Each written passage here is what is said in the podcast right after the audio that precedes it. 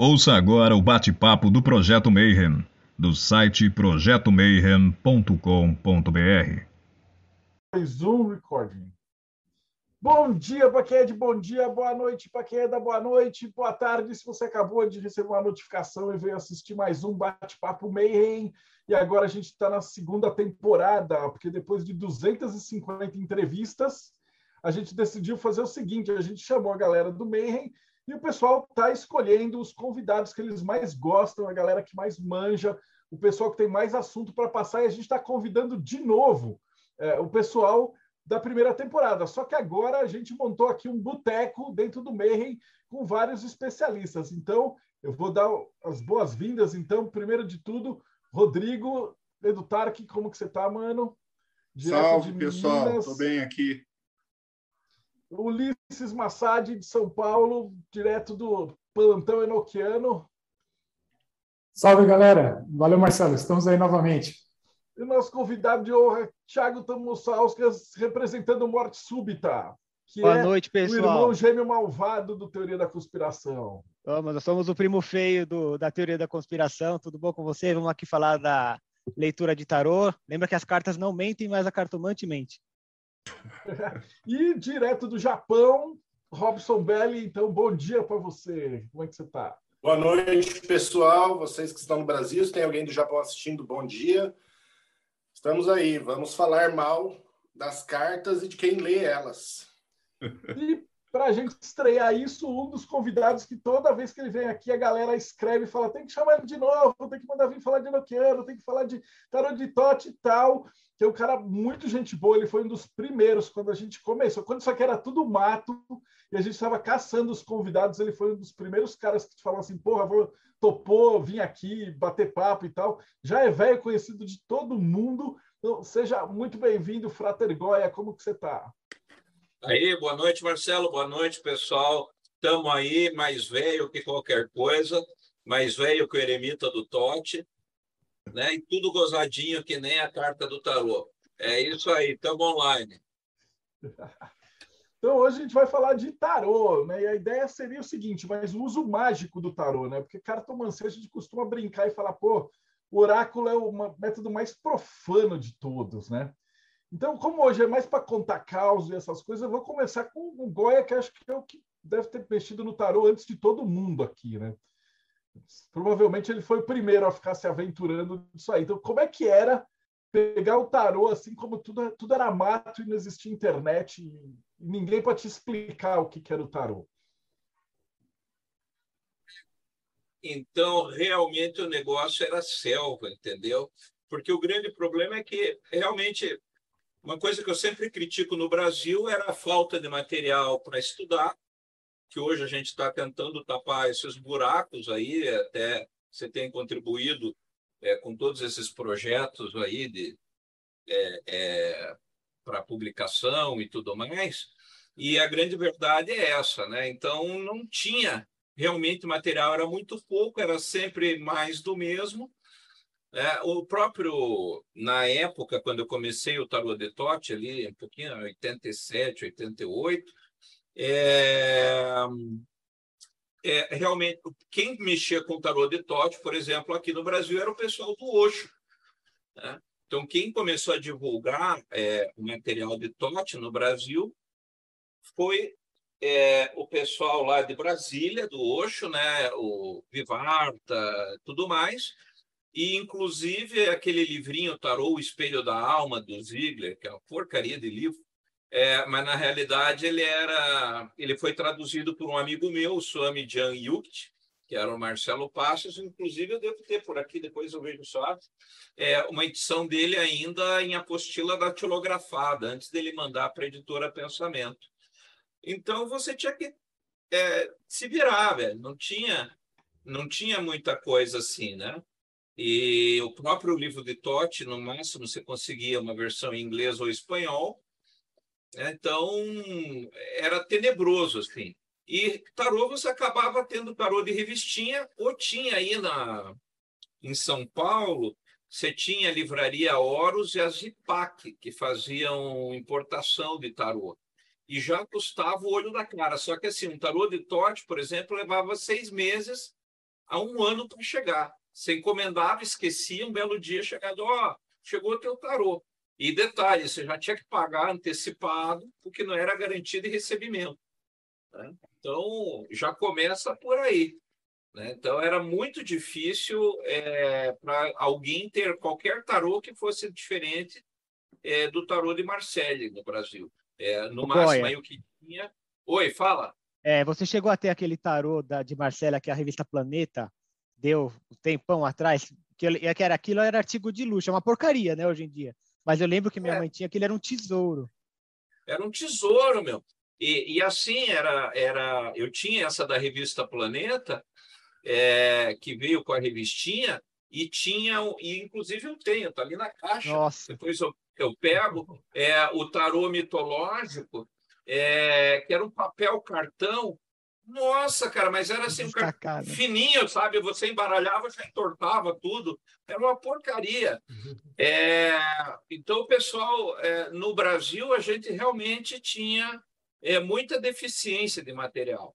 Então, graças aí à, à, internet, ao Collor, que fez aquela coisa de abrir o mercado, né? Ah, o Brasil tem que abrir mercado é, para o mundo exterior, aí e que começaram a vir as importações realmente que é, facilitaram a vida do estudante mágico, né? O, o, o, Liberágua mesmo, quer ver? Cadê o meu aba lá, o, o espanhol? Aqui por trás. O aba que eu tenho em espanhol, ele levou dois anos e meio para chegar, velho. Nossa. Né, eu já tinha dado por perdido, a livraria ligou, falou: ah, apareceu aqui o livro. Eu falei, nem lembrava mais. E, e, detalhe, por exemplo, quanto que o pessoal estava pagando aí agora na essa essa última que você fez, Marcelo, dos livros de Telemann, é quanto que estava mesmo o mais caro? Então, é, isso mais caro era o Equinox, que vinha mil páginas de, de material e tal, acho que estava duzentos e pouquinho. Ó, pra você ter ideia, na época, velho, eu paguei só no abo, eu fui pegar ali, mas só no ABA eu paguei o equivalente hoje a 400 reais.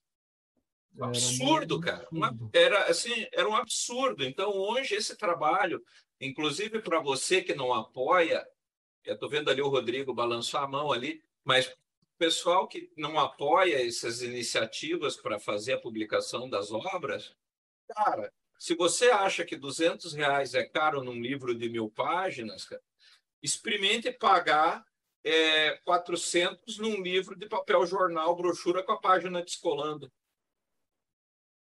A minha pergunta é morar no exterior e ter que pagar pelo menos 500 reais em um livro que custa 50. Pois é. Eu já acho ele aqui. O... Deixa eu levantar ali, vou tirar o fone, então não vou estar ouvindo vocês, mas deixa eu pegar só para vocês terem ideia do livro. Tá, enquanto ele caça o livro, ô Robson, como é que você, você pegou o tarô? Porque você, você, começou a aprender junto com o teu pai. Então você já foi direto para o uso mágico, né? Que era a próxima pergunta que eu ia fazer para o Goya, que é esses tarôs da planeta, na verdade, ele vinha com orientações cartomânticas, né? É. E é diferente o cara que vai querer fazer o oráculo tadadá, e o cara que está dentro de uma ordem, ou dentro, no caso, ele estudava Goécia com o pai e tal, e o uso magístico, que é o que a gente está tentando falar agora. Então, Robson, como é que era o uso mágico do tarô para você? Como é que você começou? Bom, tarô, as primeiras explicações de tarô que eu tive vieram daqui.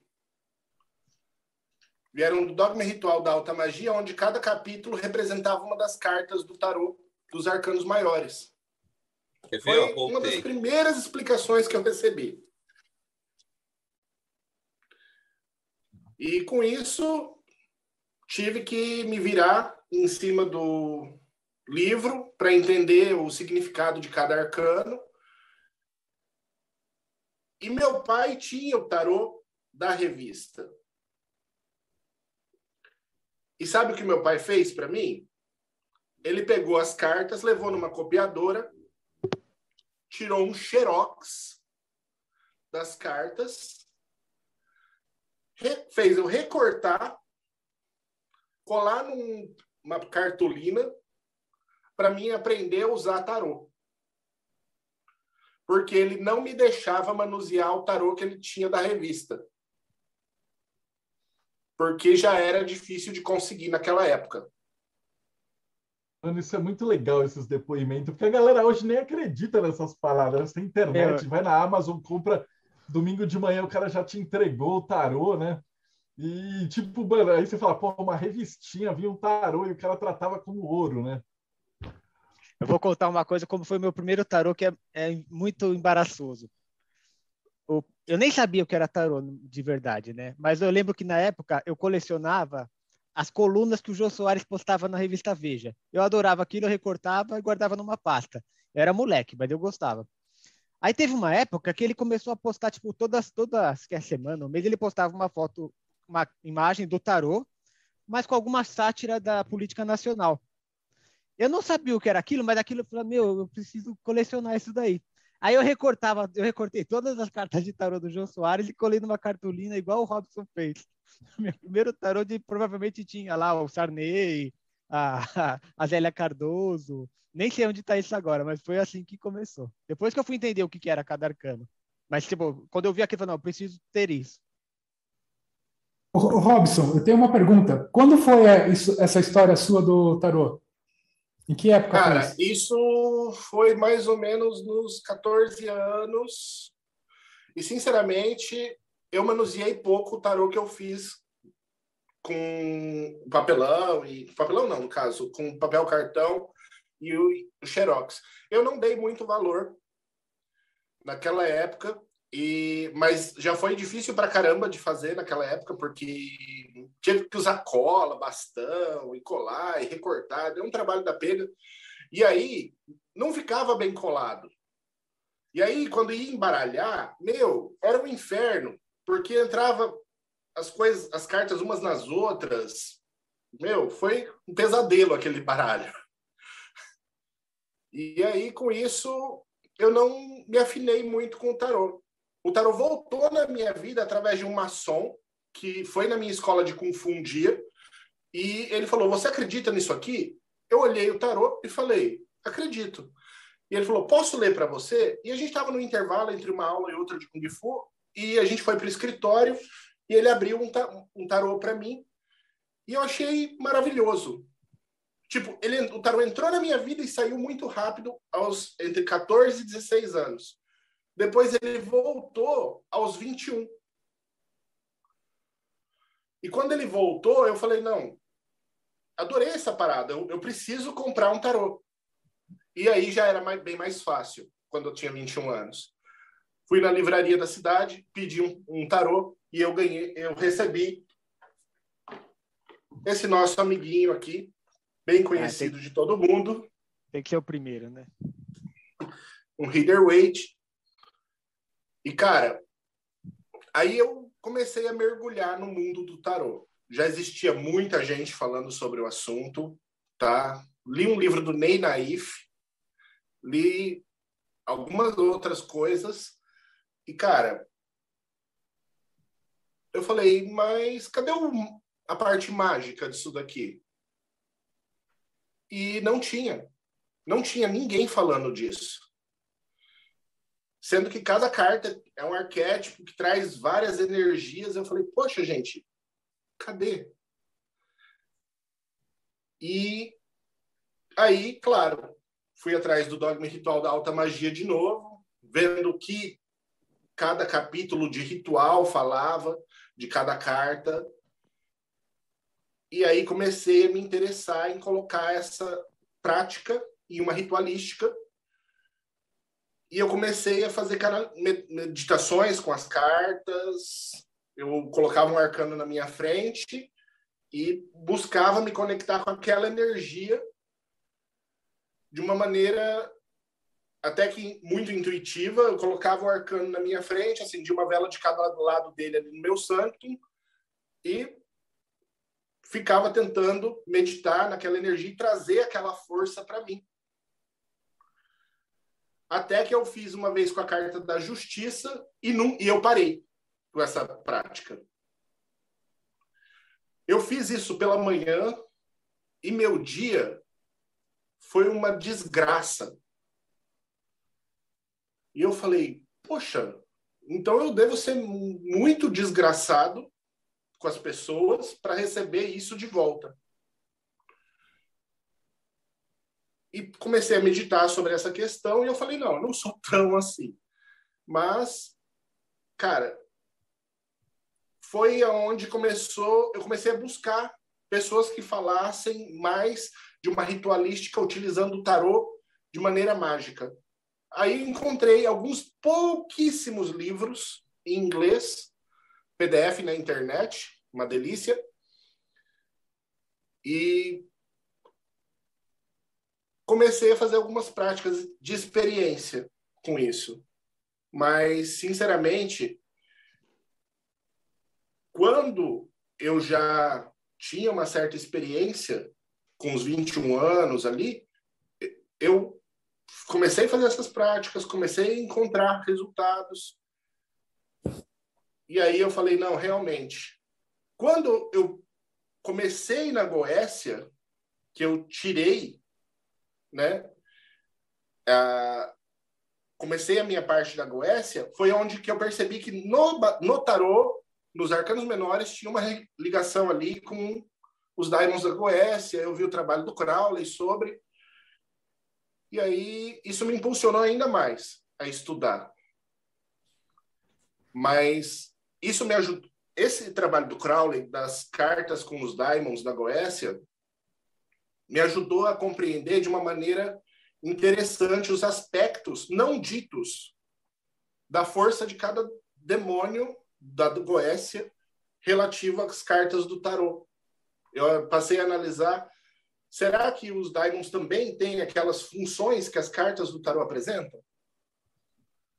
E isso me chamou bastante atenção, porque depois veio a astrologia em cima e muitas conexões começaram a sair dali para magia e o tarot. E para mim essa foi uma experiência muito importante de crescimento a nível de conhecimento e conexão, porque aí começou a emendar cabala, tarô, astrologia, astronomia, entre várias outras coisas. Isso foi um bolo que só cresceu. E tudo ligado de uma certa maneira a um jogo de cartas, a um jogo de 78 cartas. Então, o tarô ele foi literalmente uma porta para unificar o meu conhecimento de ocultismo. Falei demais, desculpa. Não, não, Deixa eu mostrar os livros lá para vocês, que eu me dei trabalho de pegar, eu não vou. E agora onde eu coloquei? Ah, tá Olha lá, para vocês olharem na câmera, quem quiser, destaca aí. Olha aqui, ó. Magia em teoria e prática. Nossa. Tá? Aqui, né? Tudo já esgarçadão. Mas você vê, um papel jornal, né? Brochurão o equivalente aos 400 contos. E aqui também o livro da lei, ó. Era o que a gente conseguia no período, né? E, e isso que o Robson falou, aliás, deixa eu mostrar isso aqui só para deixar a inveja para vocês. Um amigo meu que é artista plástico, ele fez ó, um bafomezão, olha só que bonito. que legal. Não. Que é bem. Nossa, cara. Bonitão, hein? Ah, ele já tem uns 20, 30 anos que está na mão. E aqui o, o que eu falei do mitológico, ó, olha o tipo do, do baralho. Ó. Então ele fica até meio torto. Ó. É, ó, Mostra ah, o fundo, esse, esse, É o fundo. Ah, o é preto. É o preto. É. Não, e olha, quer ver? Ó, vou Esses mostrar. de revistinha, não... eles costumavam ter uns fundos assim, porque tinha uns da Planeta que é. tinham uns fundos quadriculados. Na hora que você é. cortava, ele ficava todo marcado. É, olha o tipo do, do papel. Para você ter ideia, qualquer cartão que você passa na base da Xerox é mais grosso que isso aqui. né? Então, era isso que existia no mercado nacional. Né? Então, é sinistro, né? Mas também tem algumas pérolas aqui, né? Esse Rider Waite, ó. É, a edição é de mil, esse aqui é de 1971 e ele, o fundo dele, ó, não se edita mais com esse fundo aqui. Eu tenho um desse. É, então, eu Ó. comecei por um desses, só que em 89. Como é que você começou, O Marcel? deck foi esse. O eremita não tinha nem barba. É, ele não tinha nem, nem barba. Foi um desses de 89. Eu ganhei. Eu ganhei na, na Inglaterra da galera. Só que é, eu tinha um negócio que é, as mulheres só que liam tarô e os caras não liam, porque eles faziam uns rituais e não sei o que lá. Então eu ganhei um, mas eu falei, ah, é só mulher que lê e tal. E aí eu trouxe para o Brasil e eu não mexi mais neles, assim. Eu achava legal, uma outra referência. Você sempre vê em filme, em quadrinhos, essas coisas. Mas eu só fui depois voltar a mexer com eles em 98. Que aí na Europa eu comprei de novo um, um Crowley. Diz a lenda que falei, você tem uma coleção enorme. É verdade? Quanto você tem? Eu tenho uns 300 e pouquinho. Ah, lá. Não, mas a gente tem que chamar. O Giancarlo é o cara que tem uma coleção de ouro de tarô. Né? É um negócio assim impressionante a coleção do cara. Eu não tenho todos esses tarôs, não. Eu tenho. O meu é mil de perto disso aí. É, então, putz, o, o Jean ele tem uma coleção monstro assim de sair tipo indo atrás, tal. Eu tenho Quando eu era eu- eu jovem, achava quando eu era jovem, eu tinha eu praticava esse 50. outro deck aqui de cartas de, de Magic que consumiu todo o meu dinheiro. Aí eu não tinha dinheiro para comprar o tarô. Olha a raridade que o Goya está mostrando. É, Goya, fala alguma coisa para a câmera e para você. É, Ó, então esse aqui é o deck. Esse deck aqui acho que é o de 78, né, do Totti. E ele tem uma, as cores dele é um pouquinho diferente. Talvez pela câmera não apareça, mas ela é um pouco mais saturada. Acho que o Grola ia dizer isso aí. Que ela é mais saturada um pouquinho. Então você percebe que ela dá uma diferença é, de cores, né?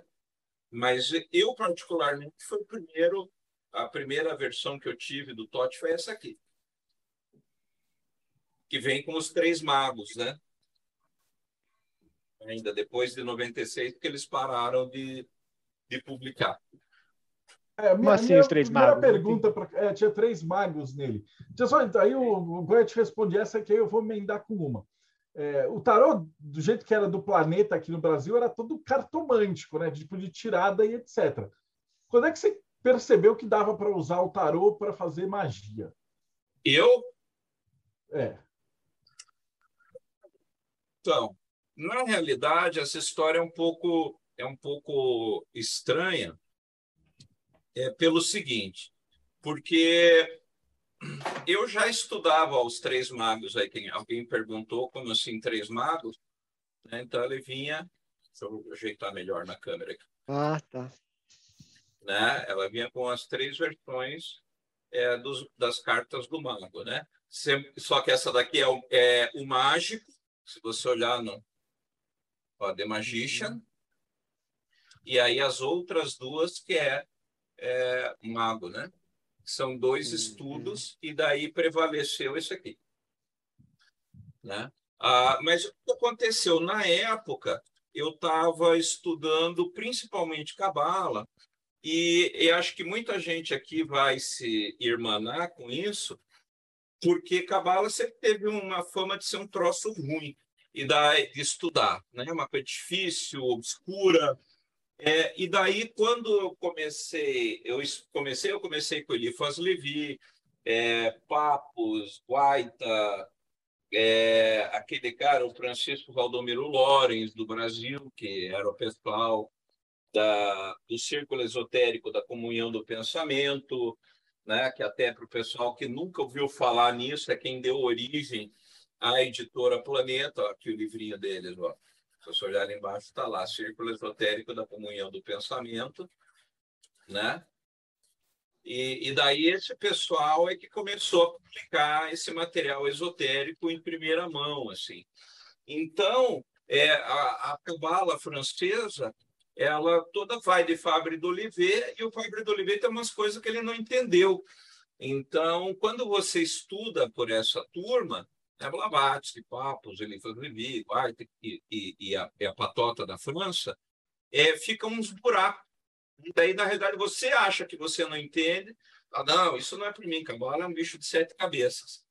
E nessa época, estudando para cacete isso, e quando começou a cair o material da, da Golden Dawn na minha mão e do próprio Crowley, e que daí, é, quando eu peguei o material é, da Golden Dawn, é, começou a fazer sentido. A própria John Fortune, no, na Cabala Mística, né, ela comenta essa mesma situação, e daí tudo começou a fazer sentido. E nessa época, eu estava ainda na morte, e tinha aqueles gerins, encontro de recolhimento interior.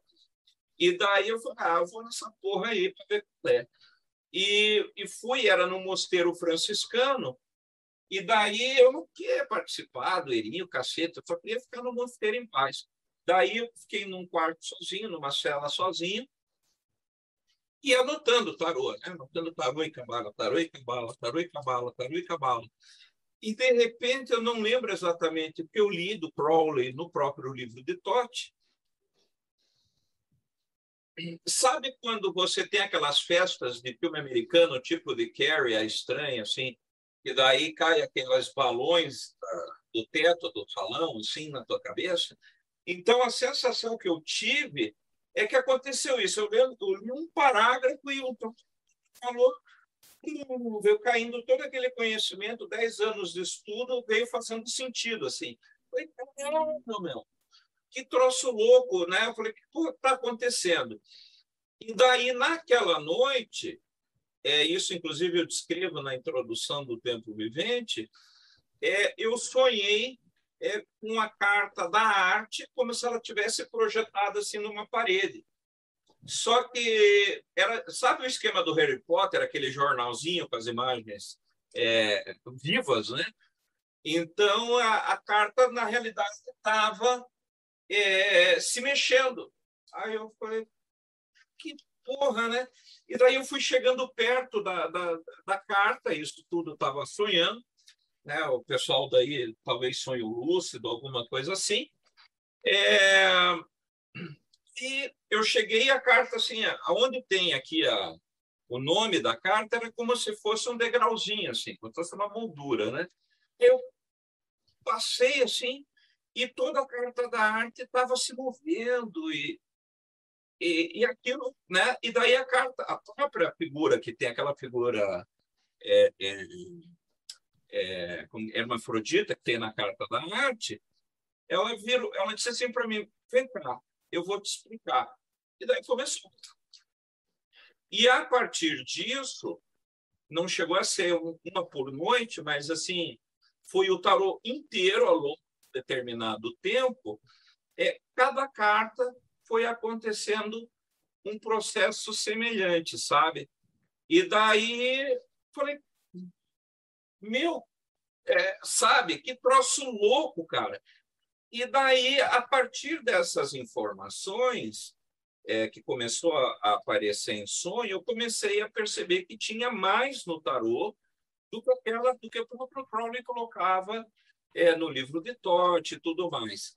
Se você pega o, o Liberaba, Magia em Teoria e Prática, quando você pega na parte é, da prática do tarô, da prática do, do Magic, né, que é, acho que é a, a terceira parte do livro, é, todos os capítulos também são 22 capítulos separados por carta do tarô. Então, o Crowley, quando ele deixou o tarô, ele deixou missões espirituais associadas aos arcanos maiores. E a grande chave disso aí está no médico, está no Liberaba.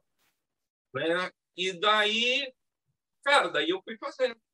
Né? E isso é um processo que, às vezes, você ouvindo falando, fala, você tem a sensação assim, nossa, é, é o gênio da lâmpada, né? descobriu a América, está é, tá se achando. Mas, na realidade, foi um processo ao longo de muitos anos é, realmente destravar isso, né?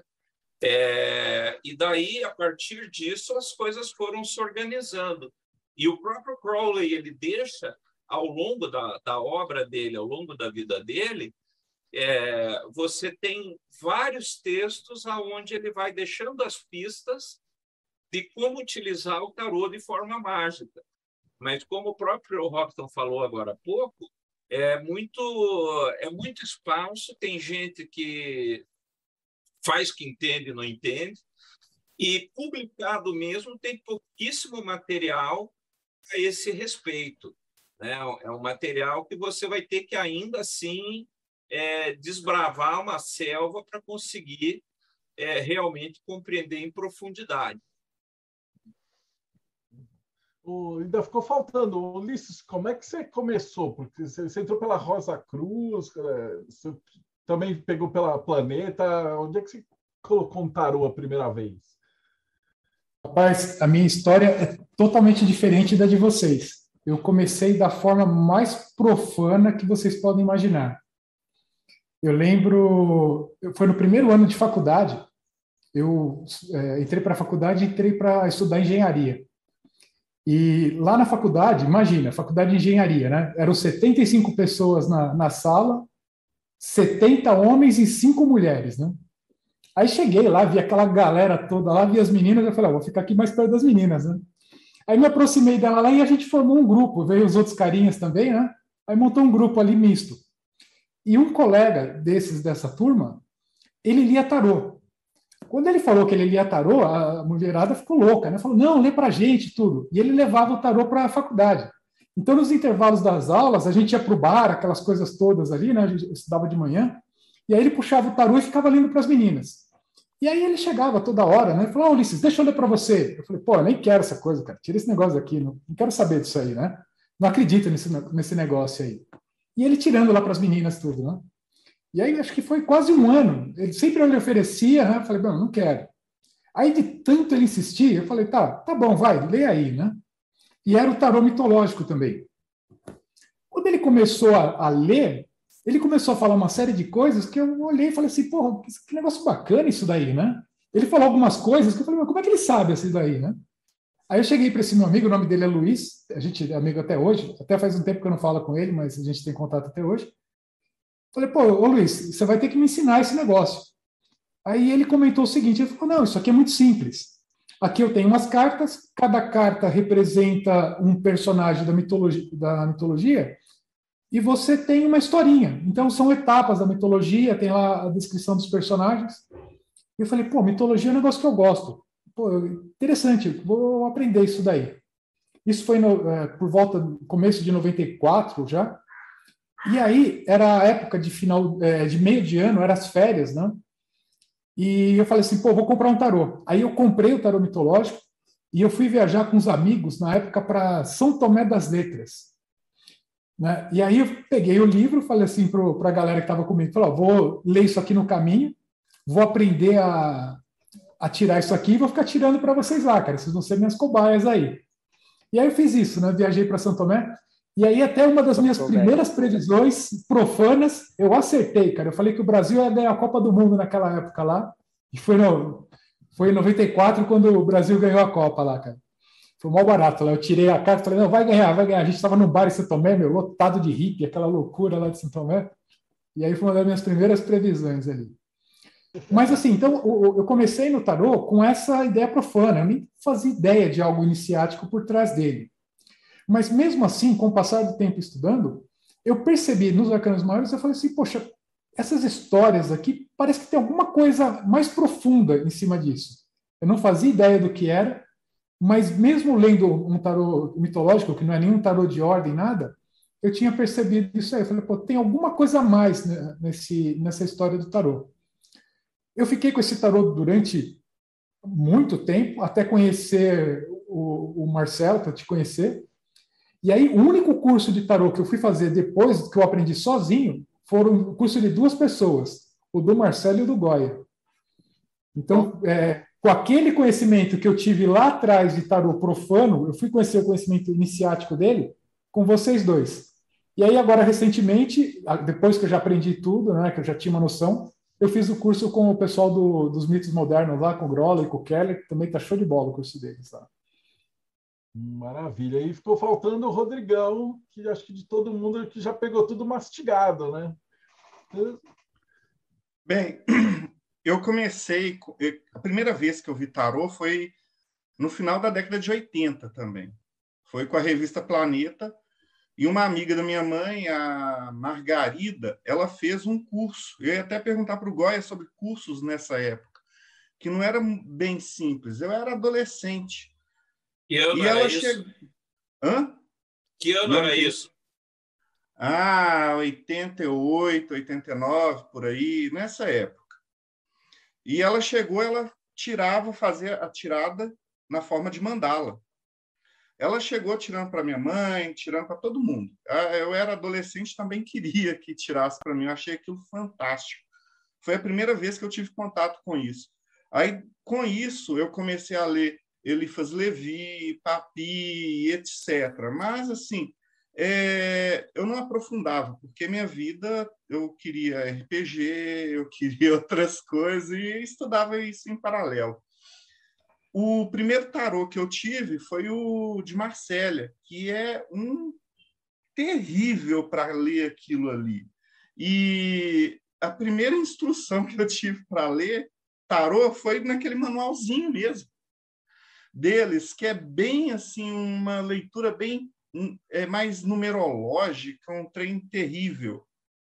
E, e você usa bastante intuição. Mas o tarô mesmo assim sempre ficou em segundo plano.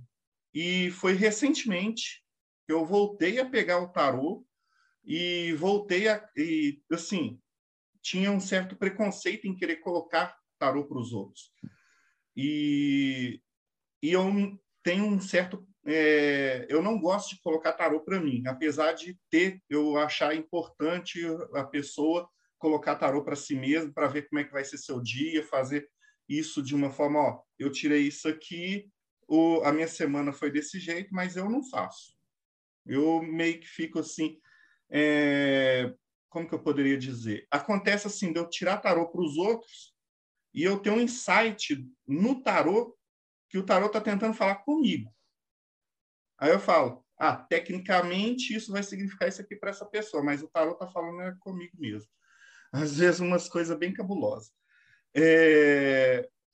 Aí foi recentemente que eu fui fazer também, igual Ulisses, curso com o Marcelo e curso com o Goya, de tarô de Tote e de outros tarôs, astrologia, cabala e etc. Fui fazendo esses cursos tudo é, que o Goya ofereceu, é, enoquiano, que eu tentei fazer algumas práticas, e com Marcelo, etc. E agora, é, o que, que eu faço com tarô é tentar identificar no meu dia que carta que eu estou vivendo.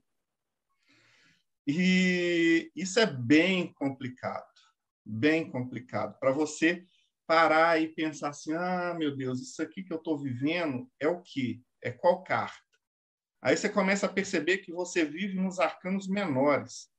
Quando chega uma carta de arcano maior, você está fudendo sua vida ali. De algum jeito, vai ter alguma reviravolta. E eu acabo pensando que, é, sabe aquela tirada americana, que você tira, mistura todos os arcanos menores e maiores, e tem a tirada europeia, eu não sei se é assim mesmo, que você coloca o maior e o menor, não é? A nossa vida é mais a tirada americana, aonde você vive mais arcanos menores. Por exemplo, é, eu, da última live de sábado, que eu sempre fiquei postergando o diário, dessa vez eu resolvi fazer. Estou fazendo todo dia. E eu coloquei uma coluna lá no diário que é tentar identificar qual é a carta que eu estava vivendo e o motivo dela.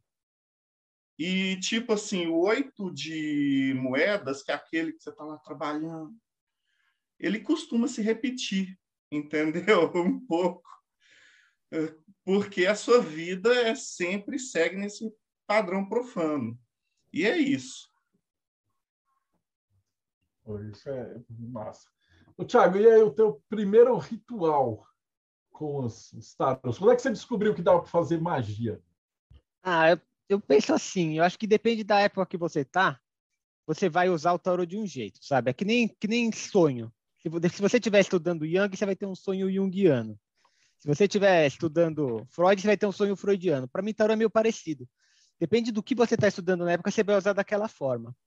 Então, o que eu acho que era bacana de falar para vocês, que é a minha experiência nos últimos anos, é como que eu usei o tarô no, nas operações alquímicas. Acho que seria uma, uma relação bacana.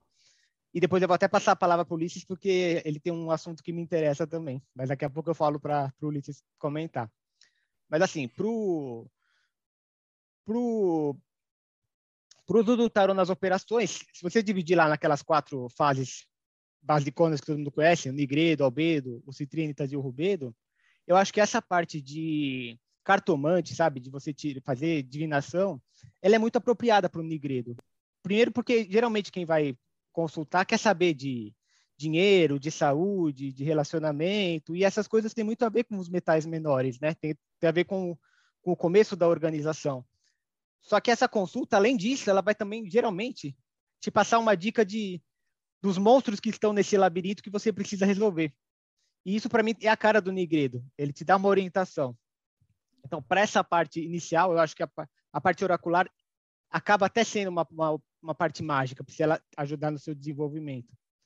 Só que, conforme você vai passando, você chegar no albedo, por exemplo, que tem mais a ver com a questão de treinamento mental, de concentração, eu acho que tarô é assim praticamente um laboratório de bolso, porque você pega uma carta e você pode fazer aquela experiência, pega ela, olha, olha bem por alguns instantes e decora ela na sua cabeça e fecha o olho e tenta ver aquela carta de olho fechado. Tenta ver com perfeição. Terminou de fazer com, com a visão? Abre e compara com o que está na sua frente. Se você fizer esse exercício assim com uma certa frequência, isso já é um treinamento de albedo. É um dos treinamentos que você vai fazer de concentração, que vai te treinar para outras coisas depois, que são muito importantes. Passando para a terceira fase do Citrinitas, enquanto na primeira parte você estava interpretando e construindo, no Citrinitas você trabalha muito com a intuição. Então, uma ferramenta que eu acho legal do tarô, que essa, essa eu encontrei naquele livro Modern Magic, do Donald Craig. Aliás, quem está começando com, com magia, esse livro é fenomenal. Pena que não tem em português, mas seria muito bom se tivesse. Lá ele tem um, uma ferramenta, uma técnica, né? Que, que se cabe bastante para os citrinitas, que é aquela mesma coisa do albedo, de você olhar e decorar e fechar o olho. Só que depois, ele, ele sugere que você faça isso assim, dividindo a carta em, em, em quadrantes, em um xadrezinho, e faz, constrói ela assim linearmente, que aí fica mais fácil de você recuperar a memória, né? E depois que você fizer isso, você desconstrói ela de baixo para cima, até assumir tudo de novo. Quando isso acontece, você fica com essa tela mental vazia e, e cria uma espécie de silêncio. Só que o curioso é que cada carta vai ter um silêncio diferente. E você desfrutar desse silêncio é uma forma de você exercitar a sua intuição. Então, enquanto no, no Nigredo você pode fazer perguntas para as cartas, eu acho que quando você chega no Citrinitas, você não tem que fazer pergunta, porque a própria pergunta já é uma influência da sua mente consciente. E às vezes a pergunta não é exatamente o que você precisa saber naquela hora. Então você fica um pouco mais aberto. Quando você chega no Rubedo, é, é muito louco, porque você começa a ver a carta fora do baralho.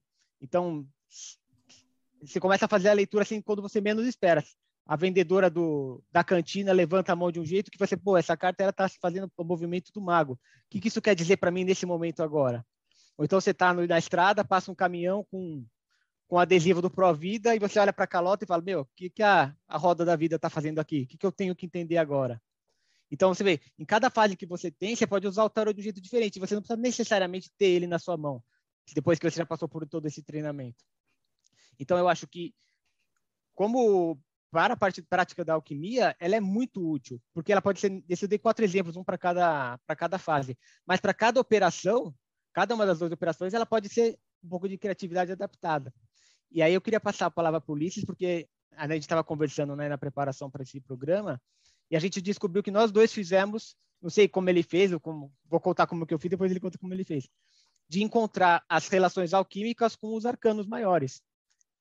Não sei qual foi a, a, estratégia dele, mas eu me baseei nas, nas letras hebraicas, porque você tem as três letras mães, e aí fica fácil de você identificar a prima matéria, né? Porque você tem um elemento positivo, um negativo, um intermediário. Você tem sete cartas, sete letras duplas, e aí no caso do baralho do, da, do, da alquimia fica muito fácil, porque você tem os metais, eles são atribuídos a planetas, e as tem também as cartas. E aí quando você chega nas duas operações, eu ainda não fiz esse nó totalmente, por isso que eu estou muito curioso para ver o que o Ulisses falou, porque eu achei algumas, algumas referências, mas alquimista do passado tem um péssimo hábito de misturar as coisas de propósito, sabe? E, e, e você lê aquilo lá e fala, não tá batendo direitinho isso daqui. Tipo, você tem a carta, a carta do diabo na parte da, de fermentação. E a única certeza que eu tenho é que a carta do diabo é sobre putrefação. O resto está tá em discussão. Mas eu sei que aquilo está errado, entendeu? Então não dá para confiar completamente nos grimórios do passado. Eu sei que tem alguma coisa para acertar aí ainda. não sei ainda exatamente o resultado final, mas eu queria ouvir a opinião do Ulisses aí nessa, como é que ele, ele faz essa leitura. Não, legal. Então, é, continuando só para é, dar base aqui para essa história, né? Então, quando eu comecei a, a voltar e fui buscar outras pessoas para conhecer um pouco mais do tarô, né? Eu, eu busquei o curso do Marcelo, aí eu peguei aquela relação do tarô com a Kabbalah, algo que eu não tinha, depois até fiz o curso do Goya e aí entrou a parte do tarô de Tote e eu peguei depois umas ideias minhas com aquilo que eu já tinha estudado, né? Porque eu, como eu aprendi lá em 94 e eu acho que eu fiz 2013, 2014 o curso de vocês, eu tive também uma bagagem já minha ali. E quando eu comecei a estudar Dawn, eu fui exatamente em cima do que você falou. Falei assim, pô, peraí, tem essas relações com astrologia, com cabala, tem que ter com alquimia também.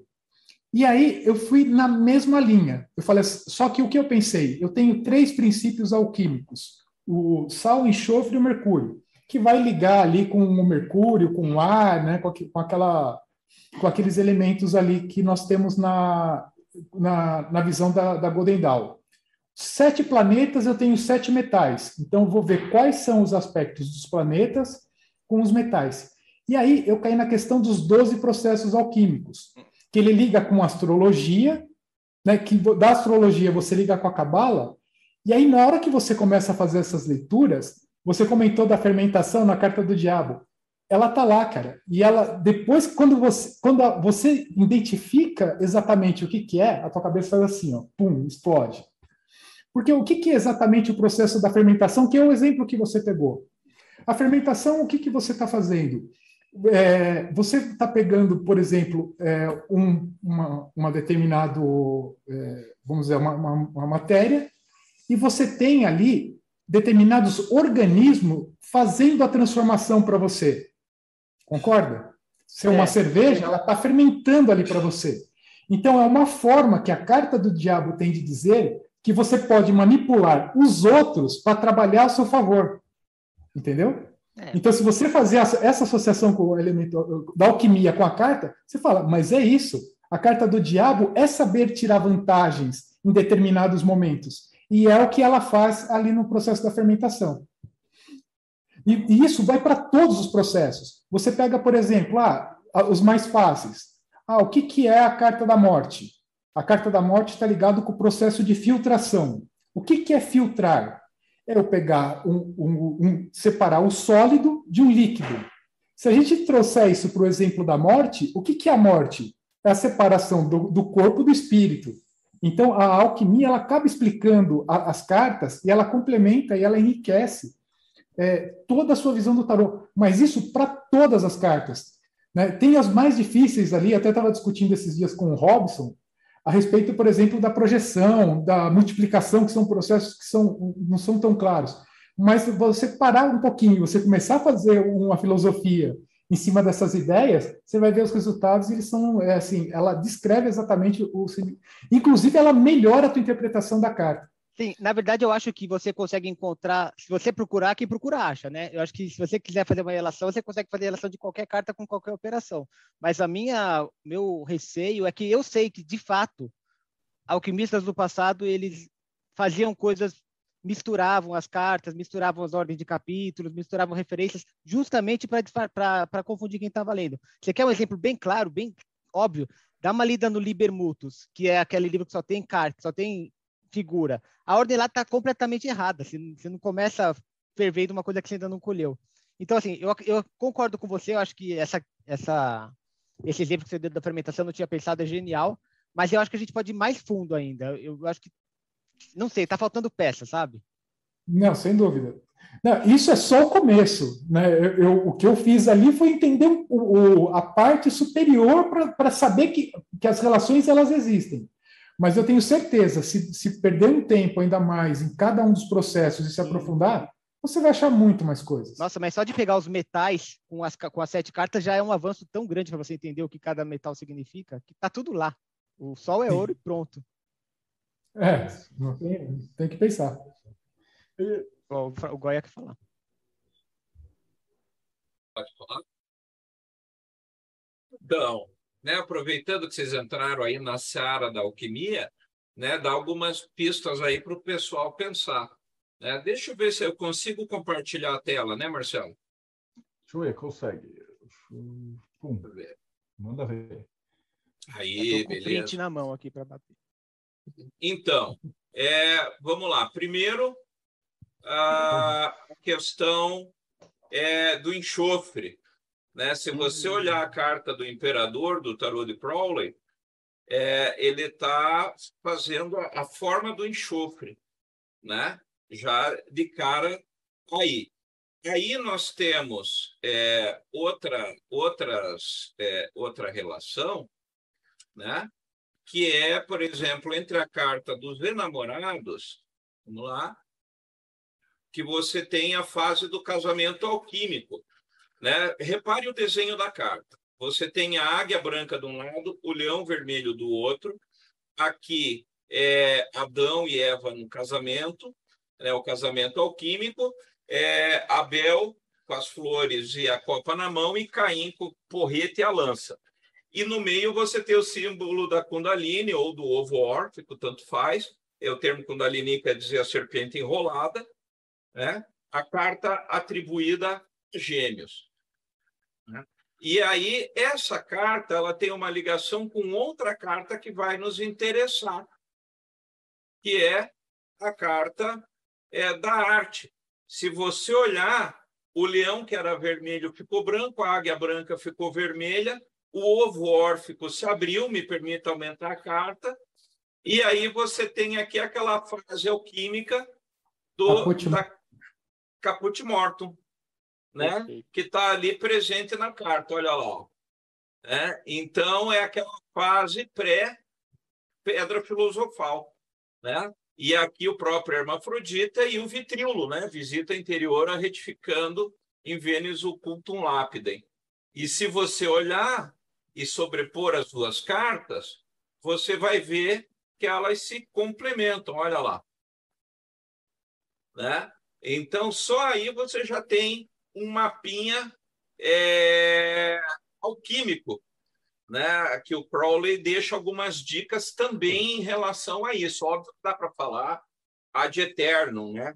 É, por exemplo, no próprio na, no próprio Templo Vivente, eu comento também sobre isso aí, e ele fala é, como resultado é, da magia sexual, é, por exemplo, na carta da arte, que daí você tem aquela fase em que o homem e a mulher é, bebem os próprios fluidos né, produzidos durante a relação sexual e que eles seriam aquele ouro líquido, né, que você tem o elixir da longa vida, né? Isso é o Liber 100, é, é, é, que o Crowley coloca todas essas informações aí, né? E, inclusive tem uma fase da alquimia.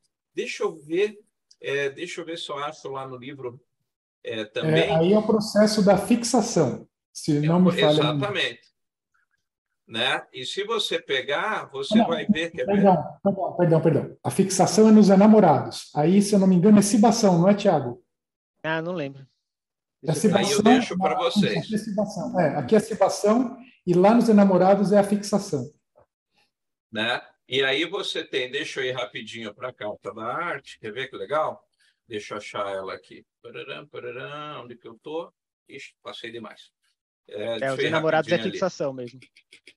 Né? E daí você tem, quer ver? Olha, eu vou até mostrar que no livro eu destaco essa, essa questão que o Crowley coloca. Quer ver que legal? Que daí, olha lá, ó, que é do Viridarium Alchemicum, né, de 1624, né? Abriu aí para vocês? Está aparecendo na tela? Não, está aparecendo a, a arte. Está vendo a carta, é. Está aparecendo a carta da arte, né? Então deixa eu largar aqui. Essa aqui, olha lá. Né? Então você vê aqui a operação da carta da arte.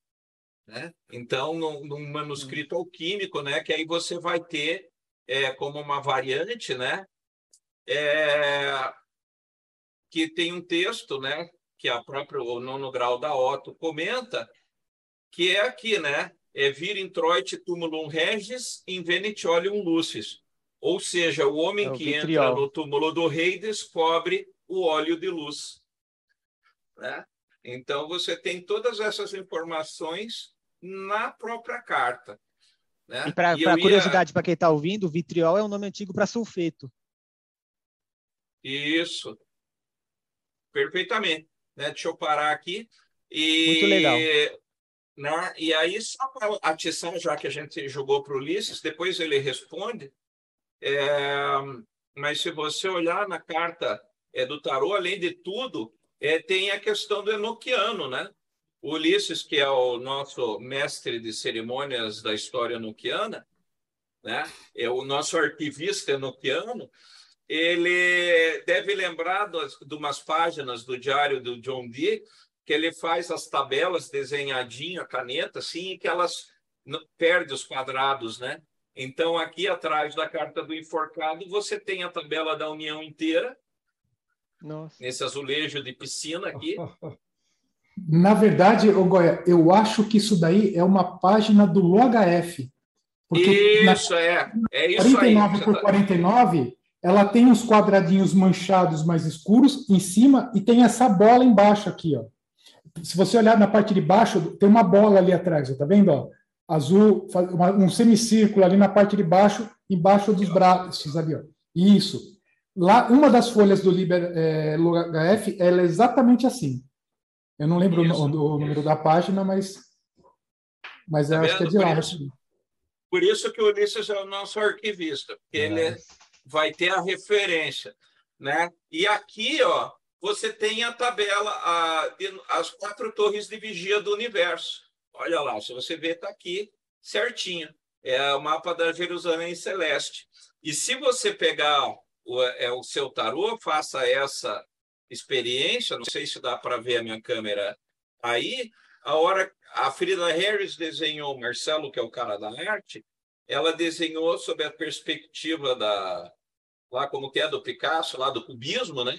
Uhum. Então ela botou uma perspectiva forçada na carta. A hora que você coloca a carta numa determinada posição, sobe o castelo. Olha lá. Não dá para ver a câmera. Deixa eu fechar aqui, que daí vai aparecer a câmera. Para não ficar. Ah, que legal. Olha lá. Ó. Aí você vê, ela sobe castelo na carta. Então, o próprio tarô de Crowley tem uma outra diquinha legal, é isso. Pegue seu tarô, brinque com ele e comece a olhar ele de outros ângulos que você vai ver que vai aparecer um monte de informação na carta. Chega, já falei é demais. Nossa, maravilhoso. Muito legal. Gente. E é muito legal isso. Aula com Goya, a cabeça sempre explode. É. Massa demais. Um negócio que, eu ia, que vocês estavam falando da jornada e tal, e o Goya falou, eu me lembrei, é esse daqui, esse livro eu acho muito massa para você usar. Esse aqui eu tive, eu tive aula com um cara chamado Alexandre Garzeri, acho que o Ulisses deve conhecer. Foi lá em 93, ele é da, dos Cavaleiros, era da galera da maçonaria, é, e ele está ligado com os cátaros e com tudo isso. Então, esse livro aqui é bem cristão né, na, na, parada. Só que você faz os exercícios. E aí você faz meditações nas lâminas. Então, você tem aquela parada de você ficar sentado e, e medita, é, faz os asanas, olha o negócio, e aí o tarô começa a se movimentar. É a hora que o Goya descreveu, falei, putz, grila, ele chegou a sair sozinho.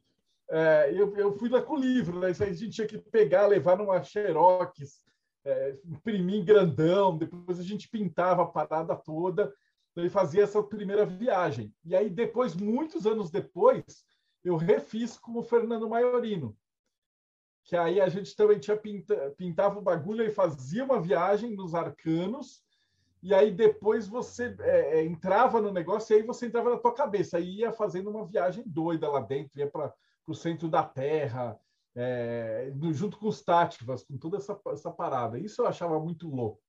Porque aí você meditava, você fazia uma viagem, por exemplo, Malkuth.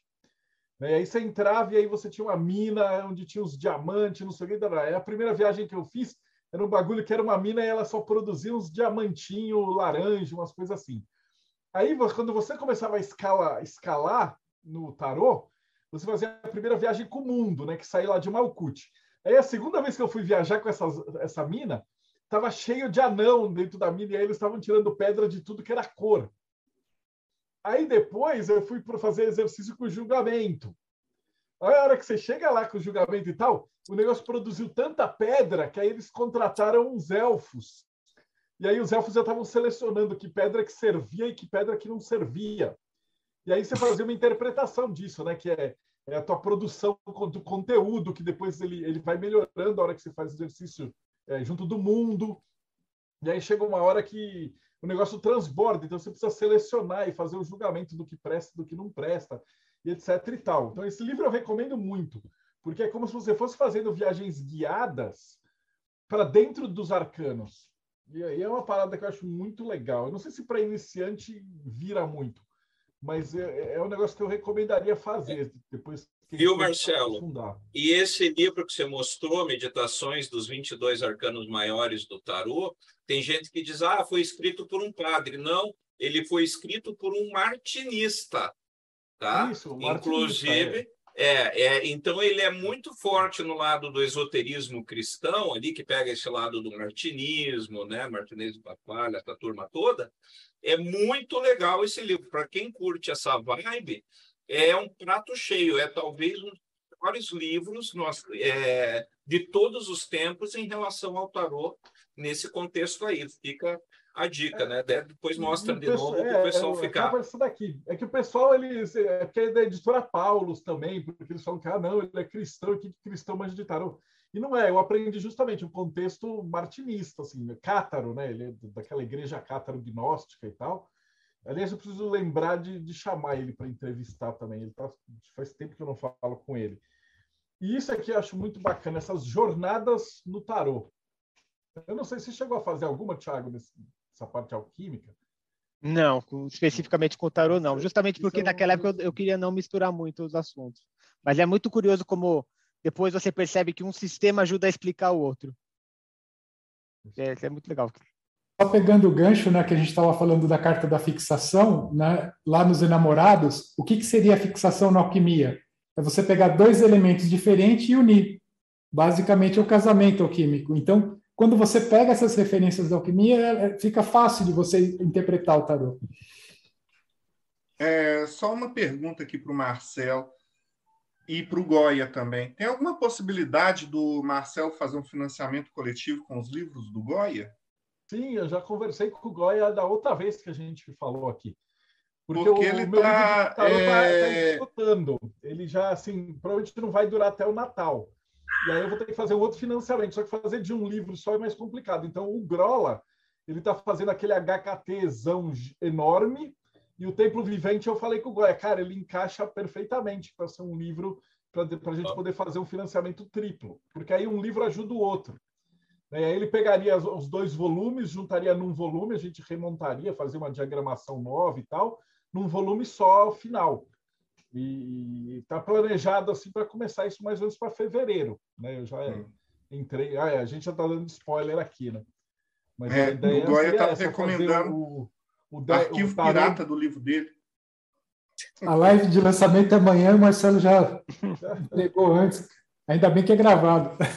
Ainda bem que é gravado. Não, isso aqui deve, deve aparecer mais para frente. Mas assim, a gente tem, tem vontade sim de fazer esse, esse projeto, porque eu acho que é um negócio muito massa assim para trabalhar. E o Rodrigo, o Rodrigo está hum. criticando ali, falou ali, né, apontou que eu pedi para o pessoal fazer download pirata do meu livro. Na verdade, cara, até deixa eu passar uma, uma, uma, tese sobre isso que eu tenho. O Marcelo uma vez me mandou, pô, Goya, estão passando teus livros pirata aí, por aí tudo que eu já vi mandar o link para mim. E, na real, velho, é, é assim: é aquele que não pecou que atire a primeira pedra. Todos nós aqui no Brasil somos filhos do PDF. Né? Se não fosse o PDF, a gente estava quebrado. E, e eu sempre digo para o pessoal que quando o conhecimento está no mundo, então, né, tá aí o Ulisses fez meu curso, você fez meu curso, o Robson fez meu curso de Anuquiano. É, o cimento é de vocês, não é mais meu. Né? Então, o livro, cara, a hora que sair o financiamento, o pessoal que tiver realmente amor pela, pela obra, pelo financiamento, é, vai, vai, vai fazer. E quem não quiser fazer, não vai fazer. Só que a minha perspectiva disso é quem não tem um puto, cara. Eu penso naqueles caras assim que não tem é, dinheiro para comprar a janta, entendeu? Ele não pode ficar privado do conhecimento. Então, queira ou não, cara, eu acabo nunca nenhuma atitude em relação à pirataria é, dos meus livros, desde que a pessoa não venda né, material pirata, mas se a pessoa vai pegar para uso próprio, cara, é, seja feliz, porque se o livro ajudar você, como muitos livros piratas me ajudaram, cara, você está no caminho. Não sou eu que vou te proibir, né? E só o Bruno colocou aqui, Goya, a falta de Xing. Então, nós já temos um de Xing também, dá para a gente pensar isso aí, mas aí dá para fazer um outro financiamento só sobre Sim. o material oriental daí, né? É, o de tarô é porque a gente, essa tá, questão tem juntado, do... juntado as coisas do, é, por, por, por assunto, né? Porque aí facilita para o cara. Né? Isso. Né? Então, agora a gente fez uso de Telemann e fica melhor mesmo. Pô, o Living Telemann do, do David Schumacher, ele é capa mole, vendido acho que pela Amazon, pelo Guital, e está cento e poucos reais. A gente vai fazer o financiamento, você consegue vender, sei lá, 75 com capa dura. Né? A mesma coisa, o Thiago tem o livro dele lá na, na Clube dos Autores e tal, mas era capa mole. Né? É, e, pô, a, a, galera que apoia os financiamentos é porque gosta mesmo, é porque está interessado. É igual como a gente faz, toda cada três meses a gente lança lá Hermetismo. Aí os caras em Portugal falam, pô, mas aí eu queria esse livro e tal. É, não tem versão em PDF. Eu falei, não, cara, a ideia do, do, do hermetismo é fazer as coisas de PDF no material físico, né?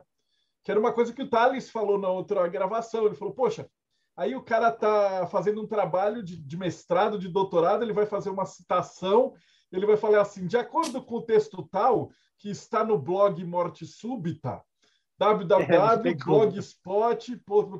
Pô, como é que você vai usar isso academicamente? Né? Então, a gente está fazendo um bagulho que tem ISBN, tem os registros, tarará, e, e outros pesquisadores podem usar essa, essa informação, né? Então, como o Goiás falou, a gente está pegando material e quem quiser apoiar, vai apoiar mesmo, porque o cara quer um negócio de maior qualidade. E quem não puder, essas coisas meio que já estão na, na internet mesmo, né? Sobre essa questão do PDF, eu sou o tipo do cara que eu pego o PDF, eu abro, eu leio. Se eu gosto, eu compro. Eu acho que essa é uma atitude correta por parte das pessoas que leem PDF. Eu tenho 35 mil PDFs de livros no meu computador só de ocultismo. E eu posso dizer que minha biblioteca física cresce a cada dia, comprando livros, sejam americanos, em português. Só não consigo comprar ainda algumas coisas que não vêm para o Japão por conta do envio, que tem que ter endereço no Brasil, e isso é uma dificuldade para mim. Mas, gente, se você lê um PDF gostou, compra o livro para ajudar o autor, para incentivar o desenvolvimento daquele tipo de conteúdo. Eu tenho essa política e eu acho ela muito adequada. Eu gosto de ler o material, li, li gostei, eu vou comprar. E eu ainda faço diferente, eu ainda compro às vezes o físico e às vezes eu compro o do Kindle. Vou pegar, né? Agora estava falando é. da jornada, que é outro tópico que eu marquei aqui. Se alguém já fez aquele exercício de fazer a tirada do dia, tem que falar alguma coisa do tipo você vai estar trabalhando. Isso eu sei que o Rodrigo já fez, então eu vou jogar a bola para ele aí, que é aquela parada de um exercício onde você vai fazer a tirada para a semana ou do dia, que é um uso também magístico, né? mais ou menos oracular e de, de influência. Oh, ultimamente eu não tenho feito muito, não, mas eu já fiz é bem interessante. Você tira a carta, você vê, mas agora eu tenho tentado fazer o inverso. Eu tenho tentado ver qual é a carta que depois do dia, né? O, qual carta eu vivi? Tentar sacar sem ter que tirar a carta. Tentar ver é, qual é a energia que está sendo influenciada. E o interessante é ir um pouco além, você tentar é, transmutar essa energia. É isso que é difícil, né? Como é que você muda de um, de um arcano para outro? É, e assim, eu, eu, isso é porque, porque eu joguei essa bola. É, quando você está vivendo a torre, as pessoas morrem de medo, né? Mas eu amo a torre, porque com a torre eu separei. Eu separei de um casamento de 20 anos que eu não estava mais aguentando. Então eu me imagino ali assim, pulando na torre, gritando: Oba! E aquela, aquele raio assim destruindo. Eu sei que hoje aquele raio não é de Deus, não. Aquele raio é todas as suas ações da sua vida que desencadearam para destruir sua vida, você destruindo sua própria vida. Então, assim, é uma carta fantástica, maravilhosa, uhum. que todo mundo devia viver. eu não transmutei uhum. ela, eu só acelerei ela um pouco. Então, assim, é, o Robson parece que levantou a mão ali, parece que ele faz. Você faz essa, essa tirada do dia? Eu fazia essa tirada do dia, como eu falei. A última tirada que eu fiz foi a da carta da justiça. Mas, sempre, por exemplo, antes de um trabalho magístico, eu faço uma tiragem para saber a possibilidade de fazer esse trabalho e ele ser bem resultado, ter um bom resultado, e também, pós-ritual, eu utilizo o tarô para saber de algo a mais, do que não foi dito, do que poderia ter sido melhor. Então, eu acho muito válido fazer essas tiragens, mas eu acredito que, acima de tudo, seja importante você não se deixar, não se abalar, por exemplo, sair uma carta ruim para o seu dia. Eu nunca tinha visto a carta da justiça como algo ruim. Quando eu vivi a carta da justiça, eu falei: caramba, tá muito ruim isso aqui. Ou eu não tô vivendo a carta da justiça, ou eu sou muito filho da mãe. Né? E tô pagando muito hoje pelo, pelo que eu faço.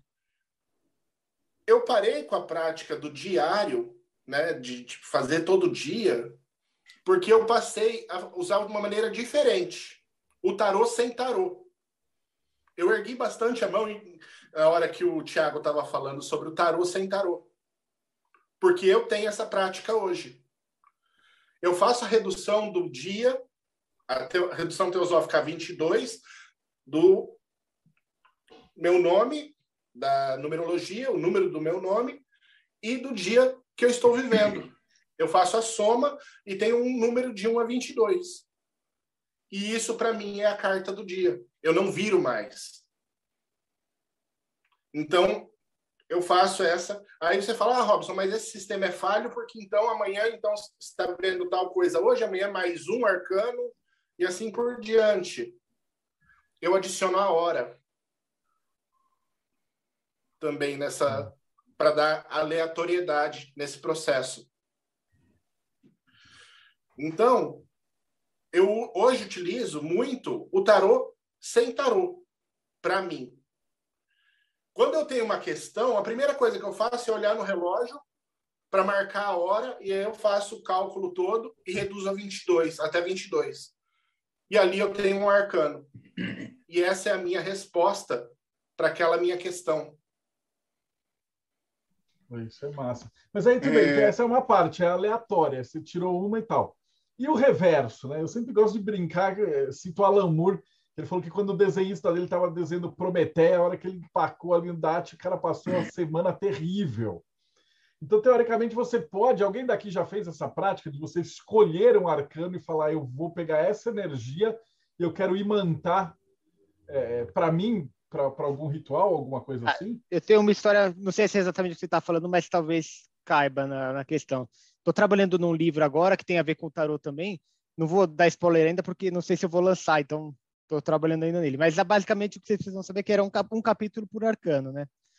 Aí e, os primeiros três foi tranquilo, os primeiros quatro foi tranquilo. Então, escrevi do louco, babá. Chegou no imperador, deu aquela travada, sabe? Tipo, não estava indo.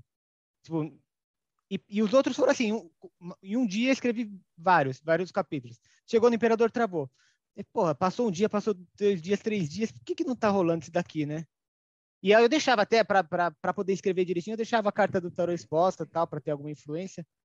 Aí eu olhei para o lado e vi que a mesa tava uma bagunça, tava uma zona aquela mesa, tipo, zona de mesa de trabalho pós-trabalho, tava bagunçado demais pro imperador aquilo lá. Falei, é por isso que não tá saindo. Aí arrumei a mesa direitinho, tal, deixei tudo organizadinho. Acabei de arrumar, veio a ideia, comecei a escrever. Então, acho que essa, essa questão de você se afinar com a carta também é interessante. Porque não é, não é só, acho que a mensagem para a galera é que a, as cartas de tarô não são só símbolos. É uma coisa viva que está que tá representada lá. Ah, você falou um negócio massa, tarô vivo. O Goi, o, o, teu, o teu livro chama Tarô, um templo vivente. Por que, que você deu esse nome? Justamente por conta dessa frase que o Tiago acabou de falar né? Porque o tarô ele é uma coisa viva, ele não é uma coisa estática, né? Então ele sempre vai se revelar para você na própria medida que você está pronto para receber a informação. Então não tem como você é, receber uma informação que você ainda não esteja pronto para ela. Você vai ignorar. Posso falar que a maior verdade do mundo é que para quem não estiver pronto para ela, vai dizer, ah, Tá só o Goya tendo as goices dele. E, na realidade, é, quando você é, pega o tarô e à medida que você fica íntimo do tarô, porque acho que esse exercício de você tirar uma carta por dia é um exercício de intimidade, é você se conhecendo é, com o tarô. Aí você joga uma palavrinha, ele joga outra, é, e você vai aprendendo, né? Então, é, uma coisa que a gente nunca pode esquecer é que o tarô não erra, quem erra é a gente na interpretação. Então, quando às vezes você pega uma carta que não faz o menor sentido, é, reveja a sua leitura da carta. Porque às vezes você pode não estar tá querendo enxergar uma coisa que ela está ali berrando para você né? Que nem o, de novo o exemplo do próprio Tiago, né? Do imperador. O imperador é o cara que coloca ordem, né? No puteiro. Então ele é o cara que diz, ó, oh, é assim, é o verbo no imperativo. Vamos fazer desse jeito. E a gente fica, ai, não dá, e vai pro jeitinho, né? Até que chega uma hora que cai a ficha e daí você se organiza, você se atém. Então, por isso que eu chamei o livro Tarô o Templo Vivente, porque ele, ele é vivo e a cada instante ele muda. O tarô que eu aprendi de Crowley não existe mais. Hoje é outro tarô, também sou outro boy. Aquela história do rio. Né? O rio que você contempla hoje não é o mesmo rio que você contemplou ontem. Né? Então, não tem. Se você olhar o tarô como uma coisa estanque, né? um monte de imagens estáticas, você não vai chegar em lugar nenhum muito longe com ele. Sei lá. É, eu só queria fazer uma colocação. É, eu acho que nesses exercícios de vocês, vocês tinham que colocar os arcanos menores. Porque, pela minha experiência, a gente vive mais os arcanos menores do que a energia dos arcanos maiores. Elas são muito fortes. Elas é, são para mudar. É, Rodrigo, isso que você falou é essencial. Porque, desculpa eu cortar de novo, é, mas é que é essencial isso que você falou. Né? Ah, os, eu vejo os arcanos maiores como os processos mentais que você usa para resolver as situações. Mas se você pega, pegando aí, juntando com a Cabala, é, o livro do Marcelo Deldébio, da Cabala Hermética tudo mais, você, você percebe que as sefirotes em si, elas são locais de chegada. Sabe quando você pega o mapinha do ponto de ônibus ou do metrô, estação tal, estação tal, então, se você olhar, é, os arcanos menores são ações do dia a dia, do teu cotidiano, que é isso que você está falando, que você tem que fazer. Ó, cara, hoje você tem que trabalhar, tem que pegar filho no colégio, você tem que pagar a conta no banco. E os arcanos maiores vão dizer, porra, tô com um puta problema no trabalho, como é que eu resolvo isso? Então, ele é um pouquinho. Então, se você pega lá o caminho, por exemplo, de Keter a Tiferet é a, é a sacerdotisa. Então, tem um porquê daquele deserto. Se você pega entre Rockma e Binar, é a imperatriz. Então, quem vai te levar é o que, o que, que a imperatriz quer dizer entre as duas? Né? Por que, que a, a sacerdotisa é o camelo? Qual é o deserto? É o deserto de Daate que ela passa. Então, se você for ver, os arcanos maiores são estradas que permitem você viajar de um ponto ao outro. Então, isso que você falou é uma percepção fabulosa. É, parabéns. Né? E é isso, né? Fica a dica. Talvez outras pessoas tenham outras vivências. Eu estou vendo ali o Ulisses. É, vou passar a palavra para ele. É, mas é isso. É, é essa aqui. Vai lá, Ulisses. Mas, é, na verdade, eu ia complementar o que você falou, é bem nessa linha mesmo, né? Os arcanos menores, ele parece ser algo para tratar coisas mais profanas, coisas ali do, do dia a dia. É, eu, um tempo atrás, eu dei uma palestra na, na minha loja maçônica a respeito de tarô, né? E, e a, minha loja é uma loja antiga, né, tradicional, tem aquele pessoal mais velho, aquele pessoal mais velhinho da maçonaria, tudo que quando eles souberam do tema, eu vi que criou ali um, um certo, sabe aquela insegurança, pô, tarô, né? Aquele preconceito com relação às cartas. E aí o que, que eu falei para eles? É, lá na maçonaria, para quem não, quem não é da ordem, cada grau da maçonaria ele existe um mistério e esse mistério é representado em um painel.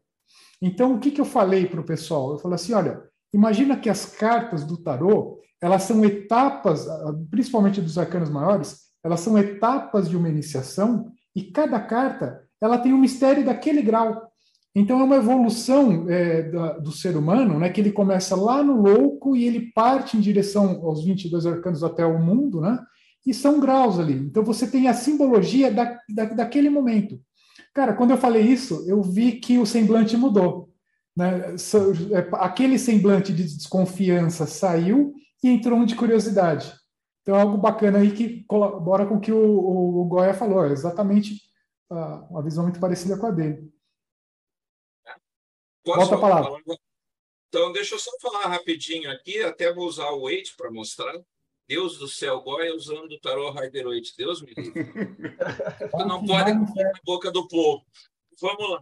Né? Então, se você olhar, inclusive, uma das discussões que mais ferve no pessoal da maçonaria é qual é a posição das colunas do templo. É no, no na, fora do templo, dentro do templo, no, entre o, a Xerriná, o altar e o, e o leste, dos, lá, a posição do venerável, onde que é? E aí, se você olhar na carta da sacerdotisa, ela mata a chamada, porque ela está entre a coluna da severidade e da beleza, atrás dela você já tem o leste, né? E se você olhar no desenho da árvore da vida, ela está lá em cima, entre Keter e Tiferet. Então, a posição seria justamente, lembrando que o Waite guardou informações da maçonaria no tarô dele, né? É, eu tenho aquela palestra com a Mary Greer a respeito do, dos grau, da, do grau de mestre e o tarô Rider-Waite, né? que eu fiz com ela. É, na verdade, ela começou a pesquisa e me deu para continuar. É, e daí você vê a sacerdotisa lá atrás. Então, a posição dela é justamente é lá no templo. Então, aqui estaria é, o topo das colunas seria a Roque Maibiná. Aí atrás dela, Keter. E fora que você vê lá atrás, não dá para ver aqui direitinho, mas se você olhar atrás do paninho dela ali, as romãs é uma, é uma cortina. E aí você vê o Nilo Celeste ali, né? É, as margens do rio Nilo. Ela está falando justamente ali da passagem pelo da, por Daax. Então tá aqui, ó, ela mata uma charada. Isso aqui, se você mostra na loja, dá turma põe. Aí tem mais uma simbologia maçônica aí, ó. As espigas de. de é, espiga é, de trigo, né? As romãs. É. Não, mas as espigas de trigo. É, Isso, atrás ali, né? Ali. É. é só para os bots. É isso aí. Pô, gente, uma hora e meia e, putz, a gente conseguiu demonstrar. Depois a gente vai fazer outros de tarô com outros aspectos, que tarô é muito, muito vasto, assim, tem muita coisa para falar. Mas acho que eu queria que cada um deixasse aí para quem está começando agora, né? Que às vezes o cara fala tarô e tal. E para a gente que é hermetista, tarô é muito maior do que só um oráculo, né? Então, um conselho aí para quem acabou de chegar e está assistindo esse é, esse podcast aí, o primeiro podcast da vida do cara, e ele acaba de descobrir que, pô, o tarô e tal, né? Então, que conselhos que vocês dariam? Quem quer falar aí? Vamos fazer uma or na ordem? Vamos, Rodrigão primeiro. É, usem os portais, meditem sobre eles. Assim, eu tive muita intuição de, quando eu fiz o curso do Marcelo de Tarot de Tote e resolvi meditar sobre cada um dos arcanos maiores. É, meditem sobre as cartas. As cartas falam com você. Esse é o conselho que eu dou. Ah, aqui, ó, peraí, antes de pedir os conselhos dos outros, o Felipe mandou aqui um. Eu queria, queria saber se vocês já usaram carta de tarô em algum ritual, né? Sem ser relacionado ao próprio tarô, o ritual. Quer mandar, Robson? Manda um exemplo aí. Já usei e só digo que tem a ver com patchworking e cabala, o ritual. Já utilizei arcanos menores relacionado aos 72 Shemham Forash e usei ele como apoio para captar a energia daquela entidade através da carta. Ela estava no meu altar juntamente com os outros materiais ritualísticos para me dar um suporte mental para que eu pudesse me conectar melhor àquela energia. Tem uns rituais bacanas. Canalizei também, já fiz é, patchworking da carta, que é isso aí que vocês têm mencionado da, da carta estar tá se movendo. É, o patchworking. Tem um exercício que é um tarô do verso, é, acho que é vice-versa tarô, verso, né? que ele te New dá Vision, o... não é? New Vision tarô. É muito bom. E aí você põe os dois assim, e aí você medita que você constrói a, o bagulho inteiro em 3D. Esse é um exercício massa. E aí você entra no arcano. E aí, se você precisar, por exemplo, para se imbuir de, dessa energia ou desse caminho, ou, por exemplo, sei lá, o mago, você entra na carta do mago e pega essa energia mercuriana e coloca em você. Então é possível de fazer esse tipo de coisa, né? E Ulisses, seu conselho para a galera? Bom, primeiro vou até aproveitar o gancho do, do que eu comentei lá da maçonaria, né? Se você tem algum preconceito com um tarô, achando que ele é somente alguma coisa para leitura, essa, esse aí é o uso mais básico, vamos dizer assim, é o uso mais simples que tem do tarô eu enxergo o tarô como um, um livro de autoconhecimento. Então, você que está começando, é, se você tem preconceito, deixa ele de lado, é, comece a estudar tarô e use as cartas para meditar. É, a simbologia de uma carta, a partir do momento em que você concentra naquela carta e fica pensando sobre ela, vão vir muitas ideias, assim, a tua cabeça ela começa a abrir e você aprende muita coisa sobre você mesmo. Você vai ver reflexos daquela carta é, relacionado com a sua personalidade, o momento que você está vivendo, e você vai ter vários insights. Então, eu acho que é uma dica aí para quem está começando, para ir por essa linha. Oh, show de bola. E, Thiago, sua dica? Bom, é, respondendo o Felipe, eu acho que uma, uma coisa que eu costumo fazer, que é bastante prática, é usar o tarot também como uma, uma espécie de talismã. Eu costumo deixar em cima do altar quando eu quero puxar alguma força que tem a ver com uma carta, eu, eu uso ela como um atrator estranho daquela energia. E como conselho final, eu diria que eu digo que quando você olha para o tarô, o tarô olha de volta para você. Olha, isso é boa, hein? E para fechar, o último conselho, nosso convidado de hoje, de te agradecer, Goiás, brigadão por ter Óbvio. topado assim. Que, na verdade, isso aqui é tudo muito experimental, né? Você ficou de cobaia a primeira temporada do Mayhem, agora você é a nossa cobaia para a segunda temporada aqui com mais, mais uma galera. Então, seu conselho para quem está começando no tarô aí?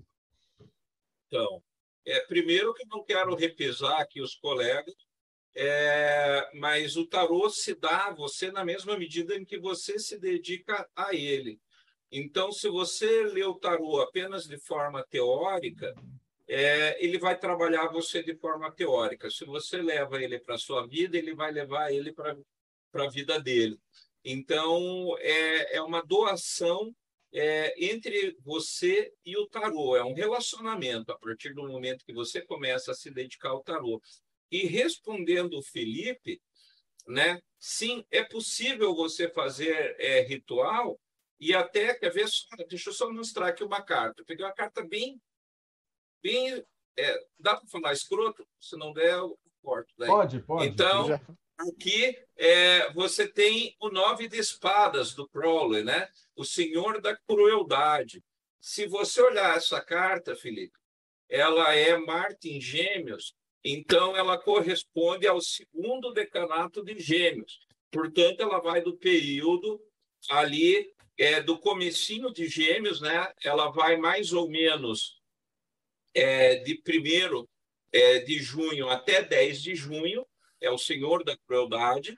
Então, por exemplo, se eu tenho uma pessoa que está falando mal de mim na empresa, é, ou na vida, ah, tem uma ex-namorada que só um ex-namorado que pega no meu pé e está me queimando, está me cancelando, né? É por aí tudo. Você pode usar essa carta para dispersar essa energia. O período adequado do ritual seria esse de 10 é, de junho, é, de 1 a 10 de junho, né? Eu poderia utilizar aqui nove velas, por exemplo, vermelhas para fazer esse ritual, né? Para desmanchar essa pala maligna, cobriria a toalha com uma a mesa, o altar com uma toalha marrom, né? E além de tudo, você poderia usar os anjos é, que regem essa carta, o anjo do dia ou o anjo da noite, que daí você vai ter lá é, o Anauel e o Meriel, né? E você pode, inclusive, fazer um talismã dentro desse período para andar com você e dizer, ó, quando a pessoa falar de mim, isso aqui vai desmanchar no altar. Por exemplo, eu juntaria é, nove coisas cortantes, por exemplo, sobre o altar, é gilete, vidro moído, é aquela erva de unha de gato, né, coisas assim, e colocaria sobre o altar e ó, tudo que o pessoal falar mal de mim vai cair ali, vai ser dissipado. Isso é uma forma de você utilizar é, uma carta para compor um ritual. Não sei se ficou claro, mas fica a dica. Então, o próprio tarô te dá essa informação. Né? É um mapinha para você. De novo, dedique-se ao ele vai passar esses bizus aí. Ele é o Libermundi, o livro do mundo. O livro que tem todas as informações, só que em vez de você ter uma biblioteca desse tamanho, uhum. você tem um livrinho de 78 páginas. É isso. Valeu, Marcelo. Obrigado pelo convite. O que eu sempre digo é: o que você não aprende no curso, você aprende depois do curso na mesa do boteco. É, essa aqui é a mesa do boteco. As primeiras entrevistas eram um a um, perguntando. Agora a ideia é um outro formato, cara. Aí ah, faltou o Robson, né? O, fechou então o Japão. É que eu estou olhando aqui a tela. A galera que está em casa me perdoa, mas eu estou enxergando todo mundo. E aí o Robson estava do lado, então o Goya estava um pouquinho mais longe na lista, né? Aí o Robson fecha no Japão. E o seu conselho para a galera? Olha, o, o tarô é uma jornada iniciática. Se você não teve a oportunidade de ter um mestre, encare o tarô como um mestre. Encare aqui como um guia para você se você não tiver mais um guia, se você não tem condições de ter um guia, use o tarô como guia. Com certeza ele pode te ajudar no caminho iniciático, no seu caminho de vida, no seu caminho magístico, filosófico, qualquer coisa. Você pode utilizar o tarô como guia nessa jornada para conhecer até mesmo sua verdadeira vontade e se desenvolver como magista. Aí fechou, chave de ouro, todo mundo. E agora, eu só vou despedir, então. Maravilhoso. Pô, Goya, te agradeço, cara. Obrigadão por ter atendido a gente, participado da gente. Valeu, grande Ulisses, grande Robson, grande Chagão, Rodrigão. E você que assistiu a gente até agora. Então não esquece, dá like, segue o canal. E também eu vou aproveitar, né? Goya, como é que o pessoal te acha? Me acha pelo Instagram, né? FR Goya é, me acha pela página do círculo ch.org.br e pelo canal do YouTube também, youtube.com.br frgoia. Aí lá a gente tem colocado é, todos os materiais, dicas, truques e quebra-galhos para o pessoal. E a gente só tem a agradecer, né? A conversa de boteco é a conversa mais proveitosa. Para o Marcelo, que era o dono da teoria da conspiração, né, no Brasil ainda é, é, fica é, aquela coisa, né? Todas as grandes decisões de Estado do mundo se tomaram ao redor de uma mesa de boteca e de uma mesa de jantar. Ninguém decidiu nada nos palácios. Foi decidido no boteco, as grandes revoluções, inclusive as que a maçonaria incentivou. Aí. Robson, como é que o pessoal te acha? enoquiano.com.br ou lemegueton.com.br. Nós temos um grupo de estudos de enoquiano aberto a todo mundo que quiser participar. É, não, não serão aceitos todas as bobeiras esquizotéricas, mas todo mundo é bem-vindo lá, desde que não fale muita bobagem. Belezinha aí, grande morte súbita, o nosso parceiro, o irmão malvado do Teoria da Conspiração. Como é que a gente acha você? É só acessar mortesúbita.net e fazer o sinal da cruz. o Rodrigo e o Ulisses, e-mails, planos. Vocês têm que criar um blog, cara, para fazer as propagandas, o jabá do fim, né?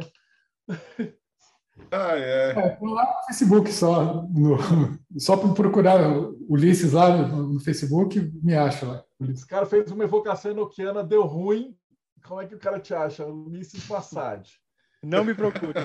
Não, Não me procure, exatamente. E vira. E o Rodrigo finaliza, e aí eu já vou despedindo aqui da galera. Ah, Rodrigo Celso Ferreira, o meu nome lá no Facebook, acho que é Rodrigo Táxi também, não sei. É, me acha por aí. Maravilhoso. Gente, de brigadão para todo mundo. E você que aguentou a gente aqui quase duas horas de papo, segue o canal, dá o seu like e a gente se vê aí no próximo Bate-Papo Mayhem, o Boteco Mayhem, segunda temporada.